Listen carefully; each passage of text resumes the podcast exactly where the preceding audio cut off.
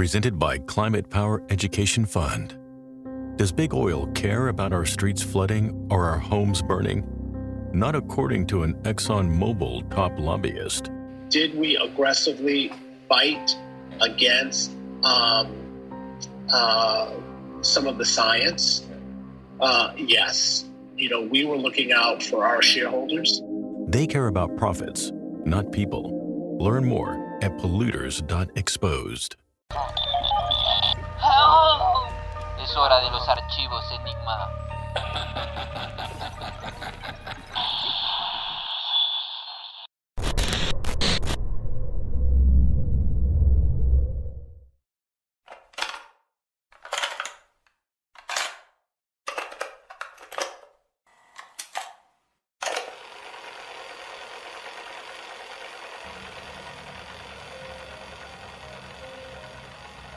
Dice que los muertos y fantasmas salen en las noches acechando a aquellas personas que están solas, débiles, fáciles de asustar.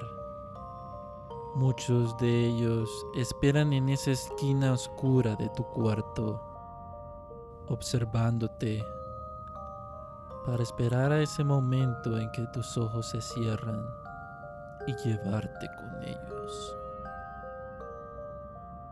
Durante años hemos escuchado historias de sucesos paranormales que la ciencia no ha podido explicar. Y en este episodio les traemos algunas de las historias que nuestros seguidores nos han compartido y que te pueden quitar el sueño.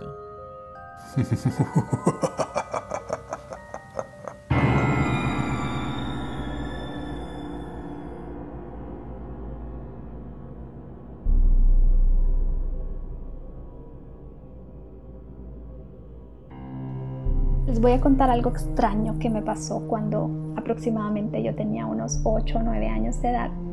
Y fue cuando una tía se estaba mudando a un par de casas de la mía.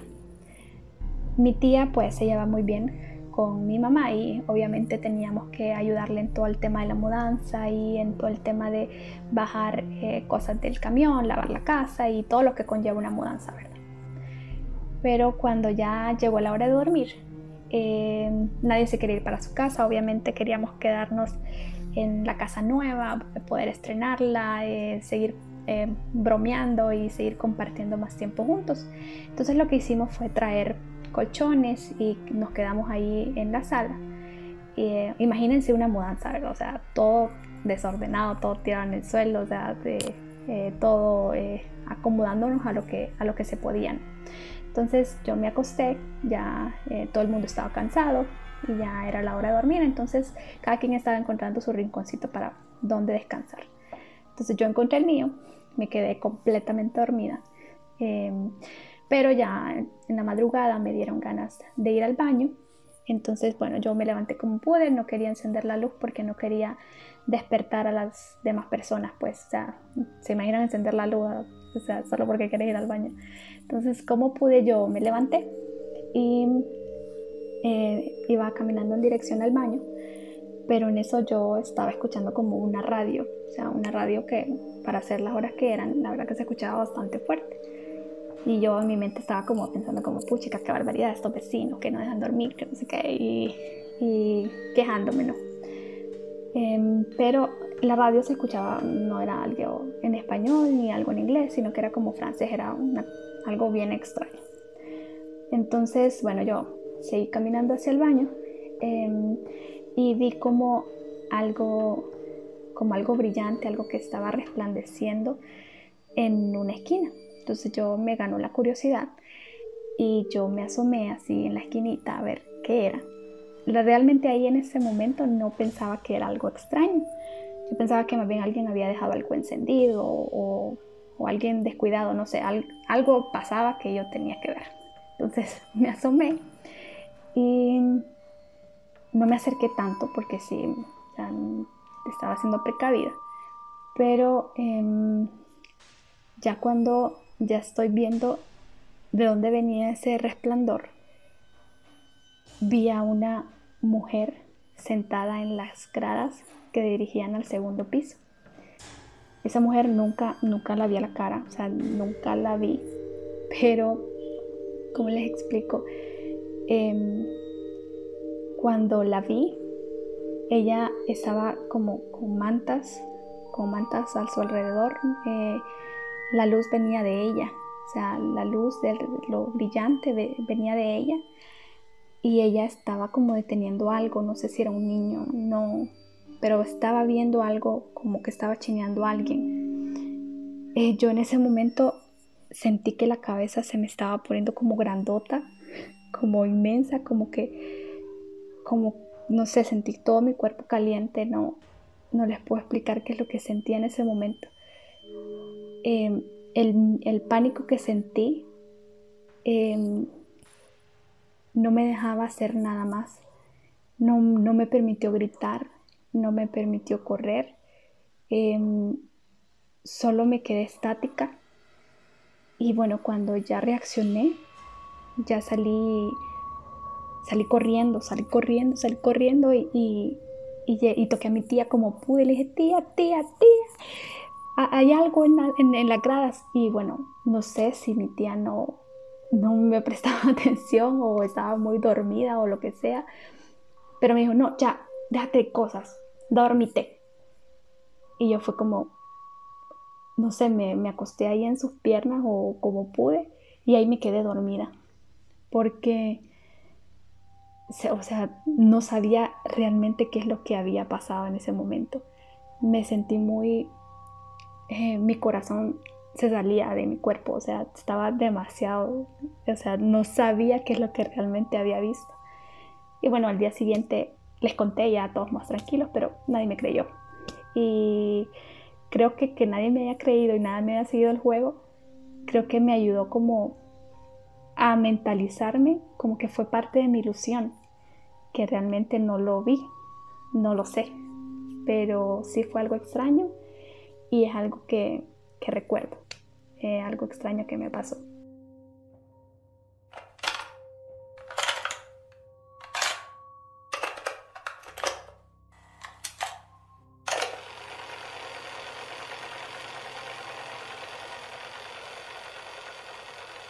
Yo recuerdo mis tiempos de estudiante, cuando estaba en la universidad, eh, recuerdo un episodio que fue muy vivido también, muy interesante.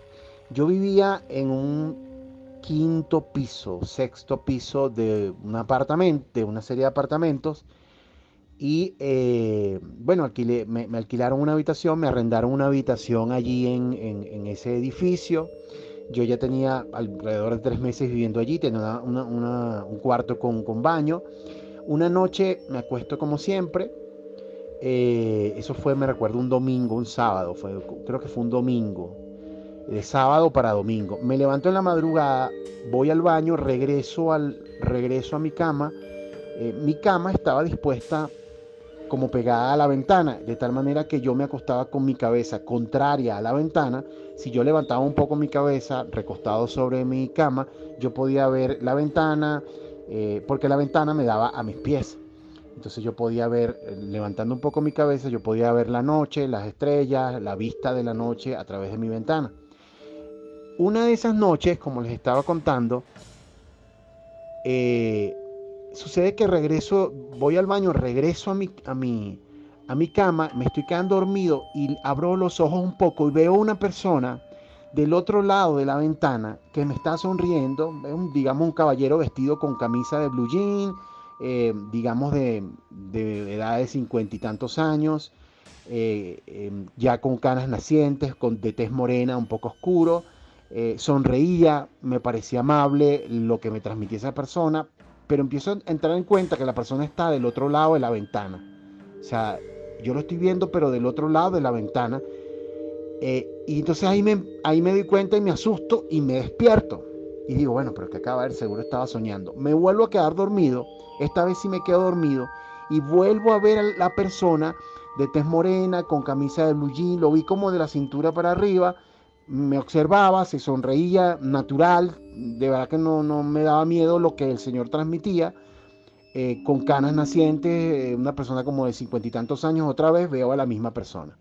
Bueno, Termina ese episodio allí. Yo sí sentía que había, había, había sucedido algo extraño, pero decidí no prestarle mucha atención y seguir eh, pendiente de mis, de mis labores, de mis tareas, ir a la universidad, trabajar. Luego, un mes después, me encuentro una señora en ese edificio y empiezo una conversación con ella. Y le pregunto, eh, y le cuento, mire, yo vivo en el apartamento número, no recuerdo, digamos que es 501, eh, del piso 5, le digo la persona. No recuerdo bien el número del apartamento. Entonces, ay, tú, tú vivías, tú vivías donde, donde vivía el señor Delfín. Y yo, ah, no, no sabía que allí vivía el señor Delfín. Yo, me, arrendaron una habitación allí, soy estudiante universitario, le digo a la señora. Este, Delfín murió en esa casa, en ese apartamento. Delfín murió en ese apartamento, eh, se murió de un infarto y cayó, cayó entre la puerta del baño y su cuarto. Eh, entonces le digo, por curiosidad, empiezo a recordar el sueño que tuve de aquella persona y le pregunto, ¿cómo era la persona? Bueno, este, me dice, la persona era como de tez morena, un poco gordito, este, con cana, como de 58 años. Eh, y yo me empiezo, eh, la persona me empieza a describir de tez morena, era moreno, me empieza a describir a la persona y recuerdo ese sueño. Y además le pregunto, por casualidad esa persona vestía unas camisas de blue jean. Y la señora me ve sorprendida, ay sí, él le fascinaba vestir eh, camisas de blue jean y prendas que tuvieran que ver con blue jean. Y wow, me quedé sorprendido porque yo le dije, bueno, le conté a la señora, bueno, yo creo que esa persona me apareció en una de las habitaciones de ese apartamento. Yo la vi una mañana, una, una madrugada, la vi, la vi eh, del otro lado de la ventana y le explico a la señora. Ahí fue que me percaté de que, que, que, estaba ante una aparición de alguien que había fallecido. Ahí fue que me percaté de que, de que lo que me había pasado aquella madrugada de sábado para domingo eh, no había sido nada, no había sido un simple sueño, que, sino que había sido alguien porque ella me lo describió tal cual como yo lo recuerdo en ese sueño. Entonces, bueno, eh, eh, finalmente esa es en esencia la historia, digamos, digamos, paranormal que me sucedió. Eso me sucedió, digamos, hace más de, qué sé yo, hace, hace como 20 años.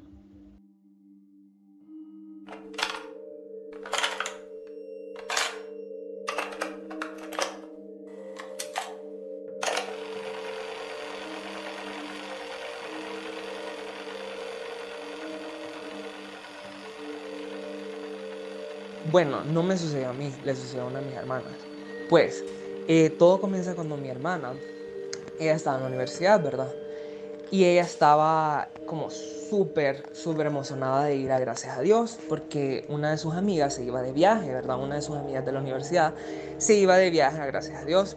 Pues ella dijo como, bueno, yo también quiero ir, papi, mami, puedo ir y todo pues mis papás estaban como, no, no te vayas, no te vayas, porque yo no, no sé, como que mis papás siempre han tenido como miedo de que nosotros salgamos, ¿verdad? Y más cuando es un lugar muy lejos, ¿verdad? Como gracias a Dios. Pero al final mi hermana es bien independiente, súper independiente. Y ella le dijo como, no, yo me voy a ir y ya, ya estuvo, ¿verdad? Pues ellos dijeron, bueno, ni modo, no te vamos a convencer, ¿verdad? Porque es imposible convencerla pues ella se fue y todo y dice que la pasó súper bien, ¿verdad? O sea, todo el mundo como súper tranquilo, gracias a Dios es bien bonito, pero dice que ella comenzó a notar que había un hombre, un hombre que la invitaba a todo, le, o sea, como estaba como básicamente tratando de tener algún tipo de relación con ella, ¿verdad? Porque le, enviaba como cosas eh, a la casa, enviaba como a personas a darle cosas, ¿verdad? Entonces mi hermana quedaba como, mmm, está raro, ¿verdad? Porque ella no, no sabe, ella sentía como eso de demasiado, demasiado apego de esta persona. Pues al final ella, eh, ella le comenzó a comentar a, su amiga, ¿verdad? Y su amiga solo le dijo, no, ignoralo, o sea, tal vez no es nada. Pues dice que, o sea, al final fue como, bueno, está bien, voy a ignorar todo lo, eso, ¿verdad? Y ya, ya estuvo. Pues ella se regresó, ¿verdad? A Tegucigalpa y comenzó a tener ciertas como enfermedades que ella nunca había padecido.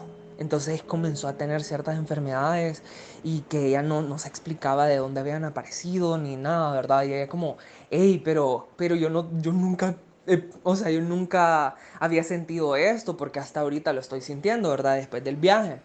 Pues eh, dice que ella se sentía rara, ¿verdad? Después del viaje pues en eso ella fue a, otro viaje, ella hizo otro viaje, se fue a Ecuador. Pues en Ecuador hubo una persona que le dijo a ella, ¿verdad? Eh, de la nada, fue súper de la nada, le dijo como, eh, disculpe, le dice, a usted le hicieron algo, le dice, la persona, ¿verdad? A usted le hicieron algo. Y ella como, eh, como que me hicieron algo, le dice, sí, hay una persona que es así, así, así, y le dio todas las características del, del, del chavo ese que le estaba eh, tratando de, de, hacer una relación con ella y es como, ella quedó como, no puede ser, y le dice como, sí, a usted le hicieron algo y mire, le dice, o sea, en la arena, le dice, como fue raro, dice que en la arena hay un muñeco, ahí en gracias a Dios, al parecer, que tiene la forma de mi hermana. O sea, que tiene la forma de mi hermana, le pusieron una tierra de no sé qué, o sea, fue, o sea, no sé, como tierra de muerto, algo así. Y dice que con eso, como que él hizo como un, o sea, si se puede decir así, un hechizo, para que ella, solo si estaba con él, se pudiera curar y pudiera estar como, o sea, feliz, solo si estaba con él. Entonces como que fue súper raro, oíme, fue súper raro. Entonces al final eh, esta persona la ayudó a ella y le dijo como no se preocupe, le dice, eh, ahorita vamos a hacer algo, la ayudó y dice que después de la nada, o sea, ella comenzó a sentirse bien de nuevo, se comenzó a sentir eh, mucho mejor, pero dice que siempre quedaron como algunas secuelas porque, o sea, una de las enfermedades sí se quedó con ella, pero dice que ella quedó como, bueno, qué raro, dice, pero nadie sabe si es que la enfermedad se presentó hasta que se o sea, hasta que esta persona le hizo esto a mi hermana, o es que ya lo tenía desde antes, pero nunca lo habíamos notado. Y tal vez fue mucho más grave cuando pasó todo eso. Entonces, eh, desde ahí fue, o sea, desde ahí ella quedó como, no, yo ir de viaje, así como yo sola, con personas, o sea, ella conocía a su amiga, pero no la conocía como tan bien como para ir a otro país, o sea, como otro lado del país, ¿verdad? Entonces ella dijo como, no vuelvo a hacer esto y así, ¿verdad? Entonces, bueno, esa es la historia, esa es la historia, fue súper heavy y bueno, sí, eso.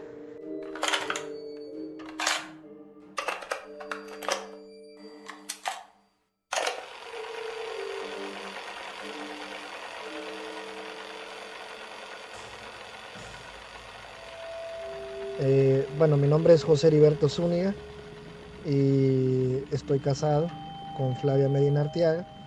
Tenemos una niña de 5 años actualmente y un varoncito de 9 eh, meses de edad. Allá por el año 2015 nació nuestra hija. Por el año 2017, 2018, cuando ella tenía dos años, decidimos comprarle un carrito de esos que usan los bebés para, para andar, ¿verdad? De esos carritos que usan los bebés para andar jugando, ¿no? Y que se montan y todo y hacen sonidos. El tema es que para que el carro haga sonidos, tú tienes que apretarle una serie de botones y hasta una palanca, ¿no? Eh, en una de las ocasiones mi esposa me dijo, José, fíjate que el carro eh, sonó a eso de las 3 de la mañana. El carro sonó, o sea, ahí no había nadie montado, el carro estaba solo, pues, o sea, eh, eh, sin nadie estar montado en el carrito. El tema es que yo no le creí. Yo le dije, ah, son cosas tuyas, porque estaba dormido como, como tronco, digámoslo así. Fíjate que, bueno, pasaron dos, tres días. Después de pasar esos dos, tres días, a eso de las 12 de la noche específicamente, ahí estaba el carro y empezó a sonar. Empezó a sonar y vuelvo y te repito, para que el carro sonara, ocupaba que alguien lo activara. O sea, obviamente, físicamente hablando, ¿no? Que alguien manualmente lo activara. Y me dice mi esposa, José, José, escúchame, dice. Y le digo yo, azorrado, ¿verdad? Eh, eh, eh eh, así con esas palabras, tartamudeando, le digo, no le paré bola, le digo, pero estaba sudando de, que sabía yo que estaba pasando algo que no era normal. Y el carro estaba de, hacer, eh, o sea, los sonidos que te digo. Bueno, me puse a orar y, y, te soy honesto que eh, muchas ocasiones nosotros hemos sentido en, en, en ese lado de la casa, hemos sentido que, que em, hay como un cierto espectro de repente, no sabemos el qué, como que te está viendo, como que nos está viendo. En otra ocasión, mi esposa se encontraba orando en la terraza del, como del apartamento donde vivimos. Estaba orando en altas horas de la noche. Cuando ella se encontraba orando, volteó a ver para atrás y miró que alguien la estaba viendo por la cortina, literal como acostumbramos a ver en las películas. Cuando ella voltea a ver y eh, dice que se, se le pusieron los pelos de gallina y dice ya volver a entrar al apartamento. Obviamente no había nadie, pero sintió y miró que alguien estaba viendo a través de la cortina cuando ella estaba orando.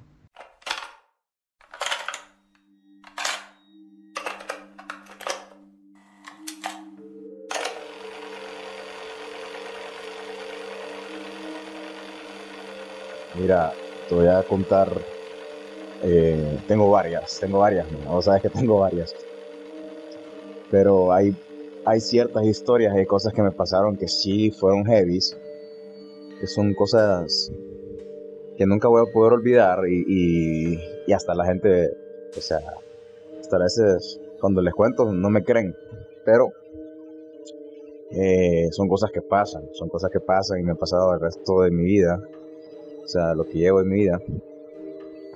Eh, bueno, yo desde chiquito, pues, eh, siempre tuve como ese feeling de sentir y ver sombras, sentir de eh, cosas, escuchar cosas, eh, no sé. Antes me acuerdo que te- miraba chiquito, miraba a una persona, ¿verdad? Que caminaba en mi casa, pero nunca le paraba, volaba, nunca sentía que era eso. Y bueno, cosas así pasaron el resto de mi vida y bueno, pasado, bueno, vos sabés, brother, que, hay un montón de historias, pero hay una, hay una en específico, que fue de las veces que yo pude sentir el miedo de, de- y que estar paralizado por ver un rostro. O sea, los rostros creo que fue eh, muy diferente a ver una silueta sin rostros, una sombra, a ver algo un poco más sólido y poder ver el rostro de, este de este ser. Y bueno, la, historia es que eh, estaba en mi cuarto, no me acuerdo qué día, pero estaba, estaba ahí tranquilo. Eh, me acuerdo que eran tipo 2 de la madrugada. Yo, sí, yo estaba acostado, pero no estaba durmiendo, estaba como acostado, revisando mi cel.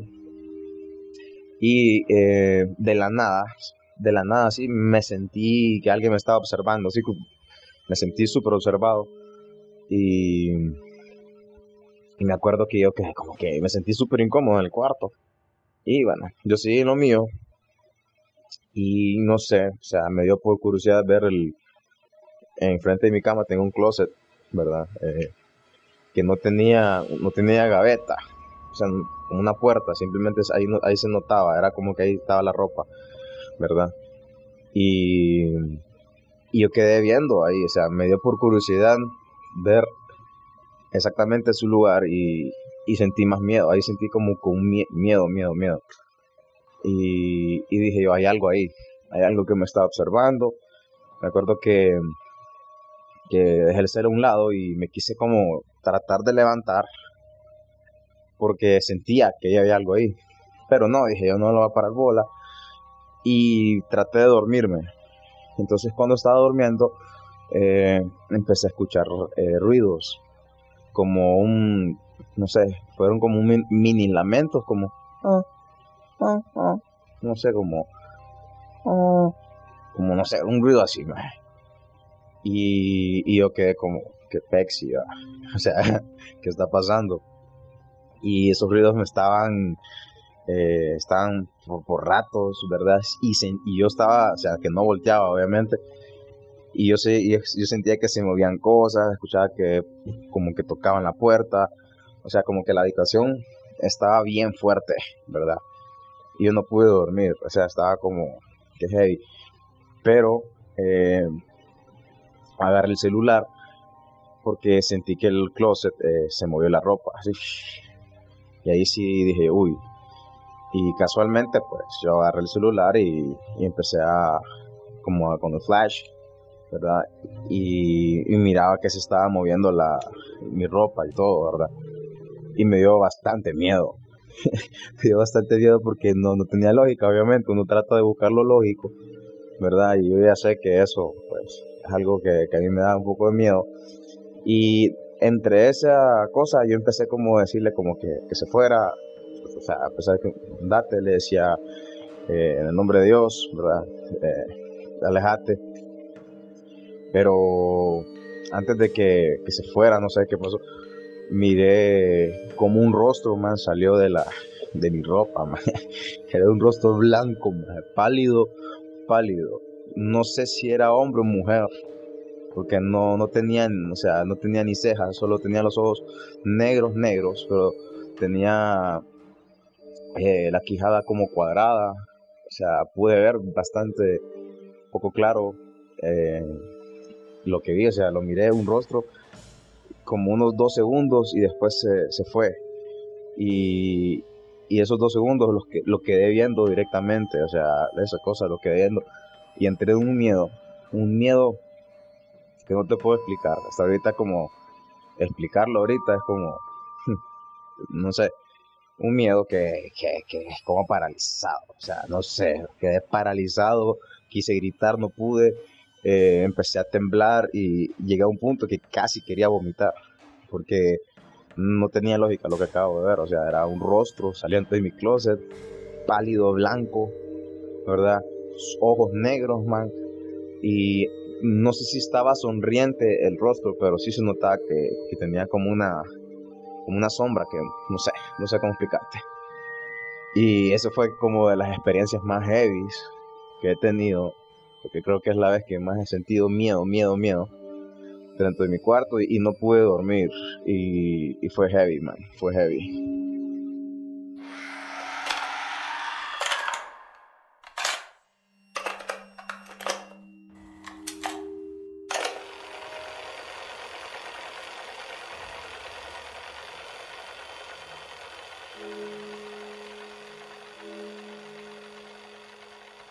A ver, la cosa fue así, ¿verdad? Ellos estaban en un viaje en Copán. Entonces estaban los papás de Marcelo y los tíos de Marcelo, cada quien con su respectiva familia. Entonces un día de esos ya habían estado en la ruina y habían ido a la, a la montaña esta, Macao Mountain, creo que se llama. Entonces pues se iban de regreso al hotel, que el hotel quedaba eh, una media hora antes de llegar al pueblo de Copán, ¿verdad? Pues entonces tranqui, eh, agarran camino primero los papás de Marcelo y él se va con sus tíos en el carro. Pues cuando agarran carretera, Marcelo y los tíos, eh, ya se sabían el camino. El camino era rara, él pasaba el puente por donde entraba a la puerta de Copán y a la como media hora iba a haber un iba a estar una gasolinera. Pues tranqui verdad entonces ellos buscando esta gasolinera pero ya había pasado media hora 40 minutos y nada que pasaba en la gasolinera que le, le estaban buscando. Entonces en lo que ellos agarraban camino ya era tarde ya era de noche entonces casi no podían ver. Obviamente con las luces del carro y todo pero era era mínimo lo que me miraban pero miraban un montón de gente que andaba encapuchada. O sea, dicen ellos, lo, lo, lo describe el tío de Marcelo como que andaban unos hoodies negros, pero un once, o sea, que lo cubría todo el cuerpo el hoodie. Y se metían en la carretera. Y en uno de esos se mete uno y se pone en medio de la carretera y le grita al tío, a la tía de Marcelo, cuidado Nancy. Y pensaron que lo había atropellado, pero nada, como que desapareció el maje ese, ¿verdad? O sea, súper, súper rara la cosa, eran como fantasmas los majes que se les metían en la calle. Después, a todo esto, el papá de Marcelo, los papás estaban cagados, pues. Después que no aparecían, agarró, el, el, el, papá de Marcelo agarró el carro y se fue a buscarlo por la carretera, o sea, se regresó al pueblo y nada que lo encontraba. Se fue antes de, de, de llegar al, al hotel y nada, que los encontraban. Llamaron a la policía hasta que los estuvieron buscando. Y estaban encontrados como en este, no sé cómo le dicen, no sé si es un loop, un Twilight Zone, en cual te metes y apur, no sé. Pero se metieron en algo súper, súper loco ahí, que no, no era ni la carretera de Copán ni nada.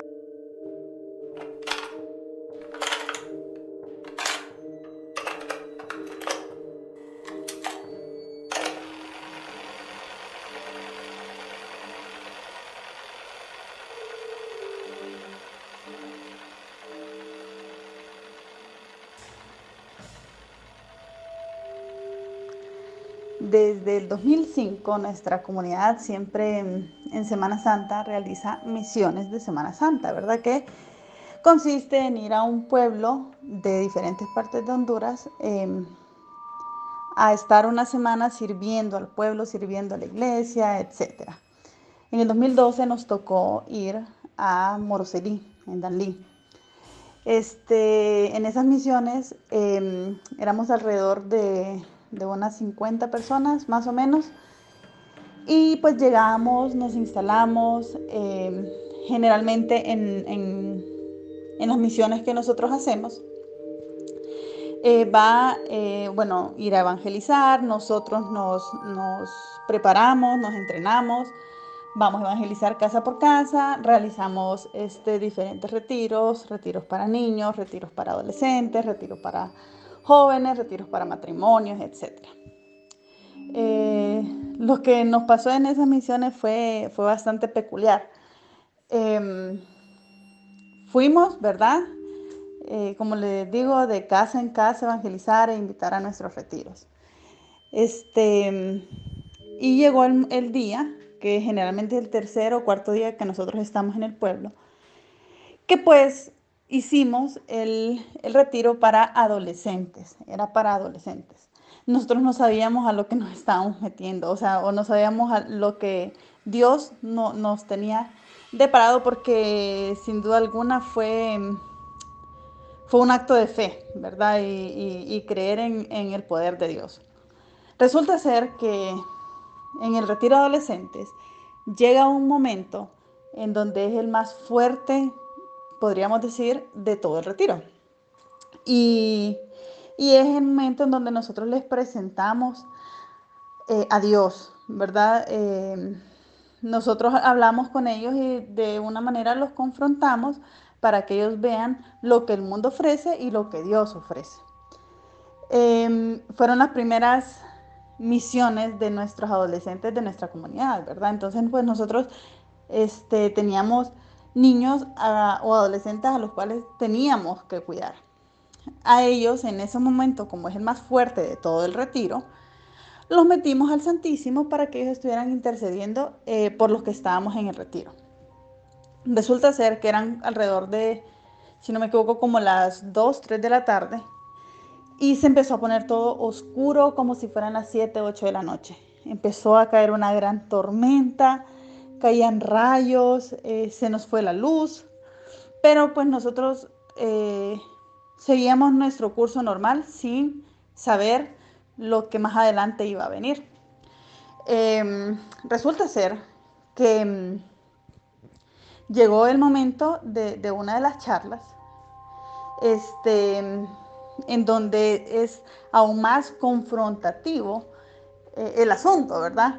Y em, pues bueno, nosotros, bueno, el charlista estaba dando la charla y mientras tanto nos reunieron a un grupo de, personas, de los mismos misioneros, para explicarnos el siguiente paso del retiro, que lo que venía era orar por las personas, ¿verdad? Presentarles a Dios. Eh, nosotros le, llamamos el bautismo en el Espíritu Santo. El punto es que, este, pues bueno, ya nos dijeron, eh, reglas, no tocar cabeza, nunca cerrar los ojos, no tocar corazón, el, corazón de, las personas, porque pues el enemigo por ahí entra, ¿verdad? Porque al momento de tocar cabeza nosotros podemos eh, hasta incluso escuchar o pensar lo que esa persona por la que estamos orando está pensando en ese momento y si tocamos el corazón sentir lo que esa persona está sintiendo. Entonces son cosas que a nosotros nos pueden repercutir. Pues bueno, empezamos a orar eh, y el ambiente se iba tornando cada vez más denso, más pesado, caían mucho más rayos, la tormenta se venía mucho más fuerte, soplaba un viento que era de película, literal de película. Eh, pues bueno, en fe, pues nosotros nos pusimos a orar y justo en la fila atrás de donde yo estaba, se escuchó un grito como un alarido de una de las muchachas y en lo que la muchacha grita, nos cae un rayo atrás del, atrás del, salón en donde estábamos y se nos consumieron todas las velas que habíamos puesto nosotros en, en, el salón, porque como no teníamos luz, pues pusimos velas porque, como les cuento, se nos estaba oscureciendo, ¿verdad? Bastante. En un segundo las velas se nos empezaron a consumir, la niña gritó, se empezó a torcer, sus ojos se le voltearon, empezó a hablar hasta en cuatro voces diferentes. Se podían percibir las voces, pues. era una niña que no medía más de que de unos 55, más o menos, unos 50, y no pesaba más de 100 libras. O sea, era una niña súper chiquita, eh, súper flaquita y, tenía una fuerza que no tienen idea. Eh, en lo que la niña cae, se como les digo yo, se nos consumen las velas y lo único que, que, estuvo de pie fue el cirio pascual. Fue el único que no se consumió para nada. En lo que la niña cae, tocó a otra y a esa persona se le pasó el espíritu que tenía esta niña. Las dos se empezaron a torcer, empezaban a gritar. Eh, lo que nosotros decidimos para, para que el resto de, los muchachos que estaban en, el retiro no se, no se alarmaran tanto, eh, fue sacarla, fue sacar a las dos muchachas del, salón. A esta niña que yo les cuento que era la, que es la niña pues que, que, hasta después nos enteramos que, que en efecto estaba poseída, y ya se había aprobado un exorcismo para ella, lo que pasa es que estábamos, estaban esperando que llegara el exorcista de Nicaragua, pero a nosotros nunca nos dijeron eso, nosotros no teníamos idea. Eh, la llevan cuatro muchachos, la agarraron, era una niña chiquitita y flaquita, la agarraron cuatro hombres enormes de 1,80 a 1,85 que pesaban más de 200 libras y a los cuatro los levantaba, porque se iba sacudiendo y a los cuatro los levantaba. Era increíble la fuerza que tenía esa niña. La llevan al Santísimo y la ponen enfrente del Santísimo. Nosotros sin saber qué hacer, lo único que se nos ocurría fue em, orar por paz. El punto es que la niña agarró una de las Biblias que estaba en el Santísimo y con una velocidad increíble empezó a jugar con la Biblia y con sus dedos y se reía y nos volteaba a ver y se, reía como burlándose de nosotros. A uno de los muchachos que estaba allí eh, le dijo algo que él había hecho en su pasado, ¿verdad? Em, todo se nos consumía, las velas se nos querían apagar en el Santísimo y, todos como orando, ¿verdad? Eh, eh, por paz. Pues bueno, logramos, llegó el sacerdote y medio se asomó porque él dijo que si él entraba, el espíritu se iba a revolver aún más. Entonces lo único que nos dijo es paren esto ya.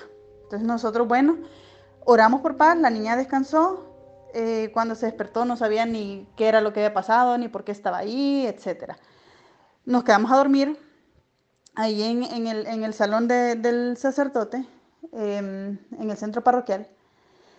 Y yo fui una de las cinco personas que, em, que, decidieron los líderes de, de esas misiones dejar custodiando a las muchachas, porque estaban muchachos y muchachas. Entonces dejaron cinco chavas para que nosotros las cuidáramos y cinco chavos para que cuidaran a los, a los varones. El punto es que como a las, era más o menos como a la una de la mañana, cuando yo siento, a me tocó dormir en el piso, cuando yo siento que alguien se levantaba y me volteaba a ver y se volvía a acostar. Y se levantaba y me volteaba a ver en el piso y se volvía a acostar. El miedo me invadió, yo Sentí un escalofrío de pies a cabeza porque yo sabía que era la muchacha la que me estaba viendo.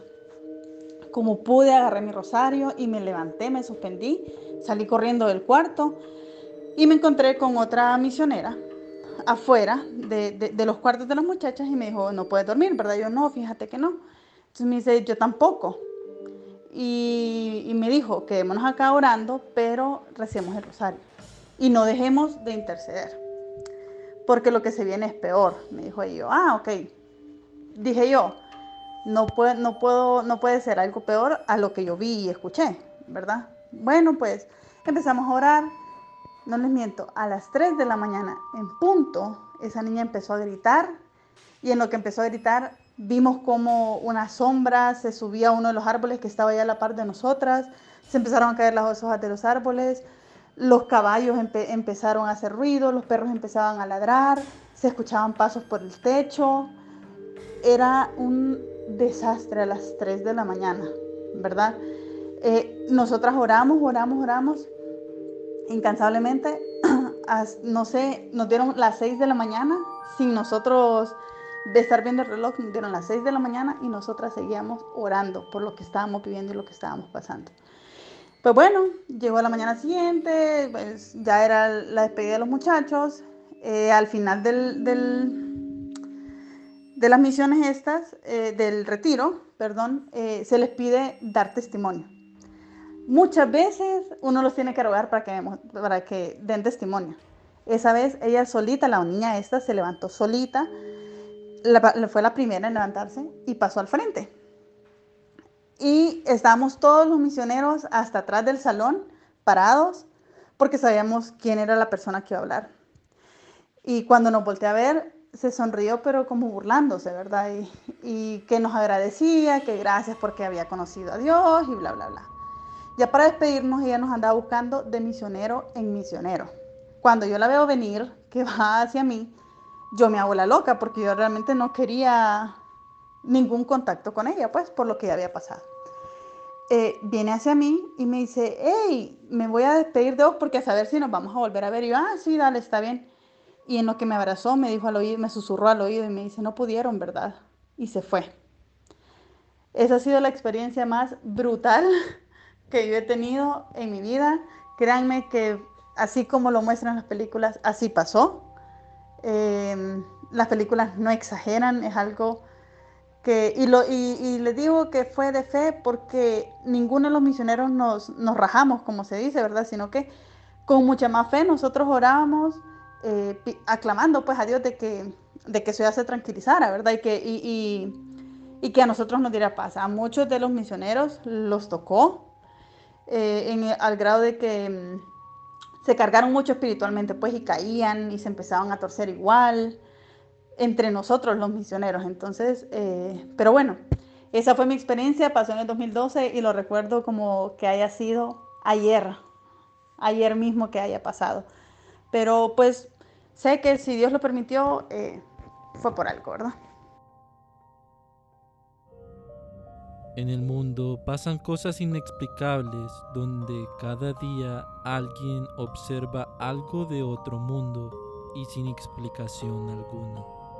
Desde desapariciones, portales interdimensionales, posesiones, avistamiento y muchas otras cosas más, nos hacen pensar que a donde quiera que vayamos, siempre va a estar alguien o algo vigilándonos.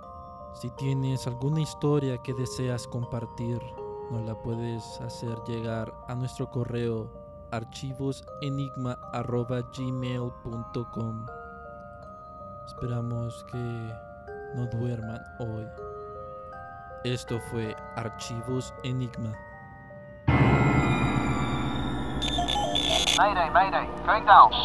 Ellos nos observan. Houston, we have a problem.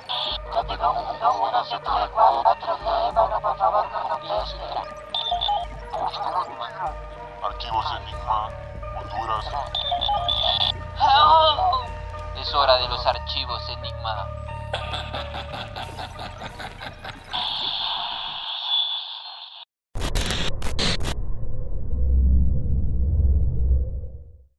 Auroson tiene más formas para que termines el trabajo a tu manera. Por eso, Auroson te ofrece el servicio de recoger gratis. Puedes ordenar en línea y recogerlo en más de 5.600 tiendas. Algunos trabajos pueden esperar. Por eso, Auroson te ofrece entrega gratis al día siguiente en órdenes de más de 35 dólares. Con el servicio de entrega gratis al día siguiente, disponible con más de 100 mil partes, incluyendo trabajos como cambio de balatas y rotores. Visita hoy mismo auroson.com. Get in the zone, Auroson.